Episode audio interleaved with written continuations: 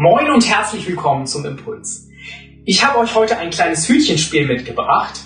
Ähm, ich fand das früher schon immer ziemlich faszinierend und ich habe das auf eine der letzten Kinderfreizeiten mit den Kids gespielt und die fanden das tatsächlich ziemlich lustig und die durften dann mal raten, wo ist die kleine Kugel und wenn sie die Kugel gefunden haben, dann haben sie tatsächlich auch eine Kleinigkeit bekommen.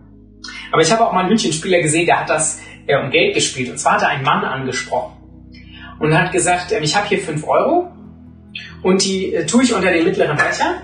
Und wenn Sie das Geld finden, dann dürfen Sie es behalten. Und der Mann hat sich natürlich darauf eingelassen, hatte ja nichts, nichts zu verlieren. Und ich kann das jetzt leider heute nicht wirklich mit euch spielen, weil wir ja nur online sind. Aber wir können ja mal so tun. Ja, wir tun mal so, als würden wir zusammen spielen. Und ähm, wenn ihr gewönnet, dann bekämet ihr auch die 5 Euro. Ja, also, okay, wir gucken mal, wo ist das Geld? Ja,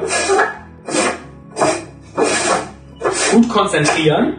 Nicht aus den Augen verlieren, ja, wo ist das Geld drunter? Ja, also, wir erinnern uns, das Geld, wenn ihr es fändet, bekämet ihr. Also, welchen soll ich aufmachen? Hm, hm. Ah, ich gehe mal davon aus, die meisten von euch sind ziemlich gut. Und wahrscheinlich hättet ihr jetzt gewonnen. Ich meine, so schwer ist das ja nicht. Wenn wir unser Ziel nicht aus den Augen verlieren, wenn wir uns gut konzentrieren, wenn wir unser Ziel im Auge behalten, dann können wir unser Ziel auch gut erreichen. In diesem Fall das Geld. Aber wenn die Ziele größer sind, wenn es um mehr geht, dann beziehen wir oft Gott bei sowas mit ein. Wenn es darum geht, ob wir den Schulabschluss schaffen. Wir bitten Gott darum, ähm, uns die Wohnung zu geben, die wir uns so sehr wünschen. Wir bitten Gott darum, dass wir die Beförderung erreichen, dass wir ähm, den neuen Job bekommen.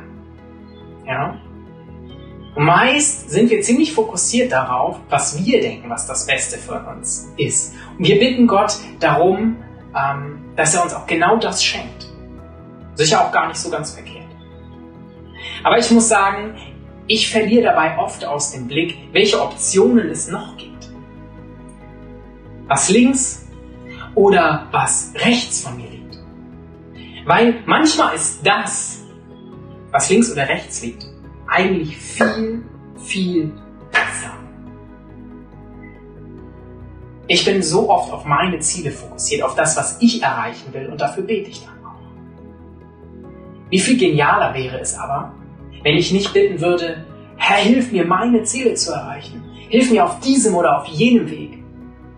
Sondern einfach nur, Herr, hilf mir.